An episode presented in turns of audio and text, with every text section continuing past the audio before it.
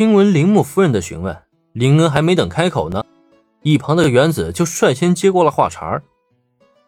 今天见识怪盗基德真面目，他本来是最有兴致那一个，可希望有多大，失望就有多大。看到一张工藤新的脸，他现在什么兴趣都没有了，而且是嘴一秃噜，差点还把实话给说出来。好在啊，立刻反应了过来，连忙进行了补救，不然的话，黑羽快斗的秘密怕是真就藏不住了。哦，那个怪盗基德并不是个帅哥。对自家女儿，铃木夫人是非常了解的。说是个颜控，这个形容是再贴切不过了。既然原子会如此失望啊，那就说明怪盗基德真面目应该没有想象中那么帅气。如此一来的话，今后查找怪盗基德的身份，好像就没有必要再将目标放在帅哥身上了。铃木夫人并没有想到，自己阴差阳错间竟然闹出这么一个乌龙来，这也导致了。下一次他与怪盗基德对上之后，完全查错了方向，结果呢，又差点被怪盗基德盗走了宝石。当然了，这就要属于另外一个后话了。眼下漆黑之星被成功守护，距离游轮抵达东京港的时间也所剩无几了。按理来说，只要等游轮成功靠岸，此行便可以顺利结束了。可没成想，就在最后时间里，因为丢失女伴而大吵大叫的毛利小五郎。却被林恩一行人给撞了个正着。嘿，由美肯定被绑架了，绑架犯一定是那个怪盗基德。在我毛利小五郎守护下，他没能盗走漆黑之星，所以就绑架了由美，想要报复我。嗯，真相一定是这样的。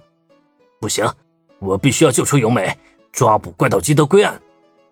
本来发现今天的区月由美是怪盗基德假扮的。考虑到是个大男人一直挎着父亲的手臂，小兰原本心中怒火已经消散不少了。至少在回家以后，她就算要揍毛利小五郎，也会轻上很多。可结果倒好，毛利小五郎那大言不惭的话语，着实让小兰丢尽了脸面了。曲月由美被怪盗基德绑架，愚蠢的爸爸呀！你难道没有发现人家压根就是怪盗基德假扮的吗？还亲手抓捕怪盗基德归案？你都被人家耍的团团转了，好吗？咱们就别丢人了。由于这一幕实在太过丢脸，小兰几乎下意识便想去制止自家老爸的卖蠢。可她前脚才刚刚迈出，下一秒却发现自己手腕被人拽住了，连忙回头一看，恩君。哎，放心吧，有人会负责搞定毛利先生的。诚然，毛利小五郎这个行为啊，确实非常丢人。但让小兰去阻止他，过后会很难解释得通的。毕竟林恩还不想让更多人知道他跟怪盗基德打过照面。当然了，没让小兰出马，不代表没有人去制止毛利小五郎。这不，正当毛利小五郎大放厥词，吸引了在场所有人注意之际，不知道从哪儿钻出来的柯南将一部手机递到他面前了。毛利叔叔，我打通了区月阿姨的电话。你要和她聊聊吗？哎，由美的电话吗？面对着突如其来的手机，毛利小五郎一时间有些发懵了，下意识将其接了过来。小五郎吗？抱歉，抱歉，我也不知道为什么忽然就在家里睡着了。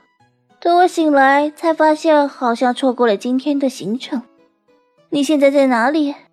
我赶过去还来得及吗？喂，小五郎，你说话啊！电话中，曲月由美的声音让毛利小五郎表情逐渐呆滞。虽然他只是一个三流侦探，但不代表他是真的傻呀。曲月由美一觉睡到现在，直接错过今天的行程了。那今天陪在自己身边的曲月由美究竟是谁啊？只要简单推理，他心中便立刻得出答案了。呃。我明白了，原来跟我一起上船的由美是怪盗基德伪装的。呵，我全明白了。中森警部在哪里啊？我有重要情报向他汇报。好家伙，这时候去上报人家中森警部，放这个马后炮有什么用啊？眼瞧着毛利小五郎手舞足蹈，仿佛发现怪盗基德伪装的身份全是他一个人的功劳，林恩就禁不住的一阵无语。而随即，当他的目光再转向柯南身上时，他眼神里透露出的意思，好像是在说：“真不愧是你啊，果然没让我失望，成功戳破了怪盗基德的伪装了。”